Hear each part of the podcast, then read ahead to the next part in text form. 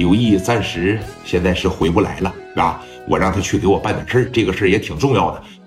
出差了，那上了趟烟台，啊，上上烟台了。对，呃，给我办点小事儿啊，明天后天吧，差不多就回来了。你这么的，今天晚上呢，呃，看看在这里住一宿，明天呢，我派兄弟啊把你们送回老家，行不？等过几天刘毅回来了，我帮着他把这一摊再搓起来，完你们再过来呗。小磊呀，说你看这是不是出啥事了呀？我这心里边怎么有点嘀咕呢？叔啊，不用嘀咕，婶儿听我的，天大的事由我聂磊扛着，我不能让刘毅怎么样。他就是去烟台给我办点小事，过两天就回来了。你们要是乐意等，就在我这等一等；你们要是不乐意等，我明天呢就安排车把你们送回老家，行不？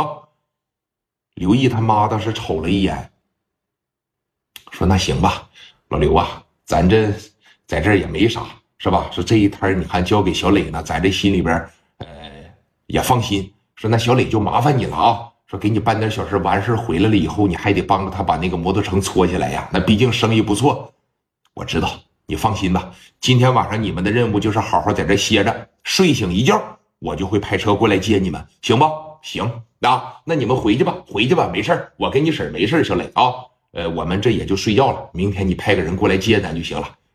好，这边你看打发了刘叔，打发了刘婶，把门这一关，聂磊呀，那脑袋都要炸了。你想想，这太拿脑子了。你说打折一条腿，剁两根手指头，咱都行。命案该怎么处理？聂磊也是头一回呀。首先又给陈放打了一个电话，领着自个儿的兄弟就马上来到了分公司讲话了。我必须要见一见刘毅，我得嘱咐嘱咐他，什么能说，什么你不能说，就是有关于自个儿被动的事儿，有关于自个儿被动的话，我就是一冲动，我就给金大宇放这儿了。这种话永远不行说，你得把自个儿说放在一个弱者的位置上，那你得会给自个儿开脱，哪怕你销户已经成为了板上钉钉，但是。好多话对你以后的这个 案件处理，他还是有着好处的。聂磊当时琢磨的这些东西，来，陈放当时说了：“你过来吧，人家这边也把摆事的找来了。”聂磊当时一听说找来的是社会呀，还是他家里边人来了？说我不知道啊。说你看，已经全权交给这个南子文处理了。聂磊当时一听南子文、金大宇俩人不是一个姓，肯定不是一家。操蛋了，这事有点不太好摆弄了啊！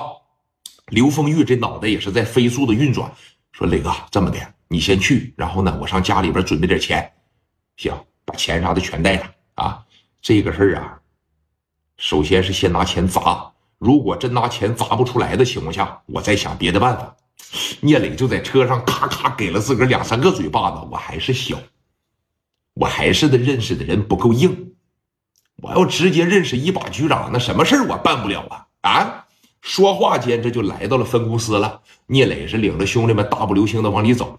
刘凤玉啊，开车回去就准备钱去了。哎，你等说来到这个一号审讯室了以后，刘毅在这耷拉个脑袋。这刚刚出来了没几个小时，这又进去了。但是人生已经发生了翻天覆地的变化。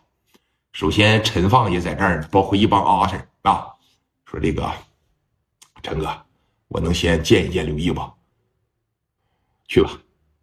时间不能挺长啊，两三分钟。一会儿说，你看我们局长也过来了，我这能力也有限，我希望你能理解，理解。我见他一面就行，我嘱咐嘱咐他，去吧。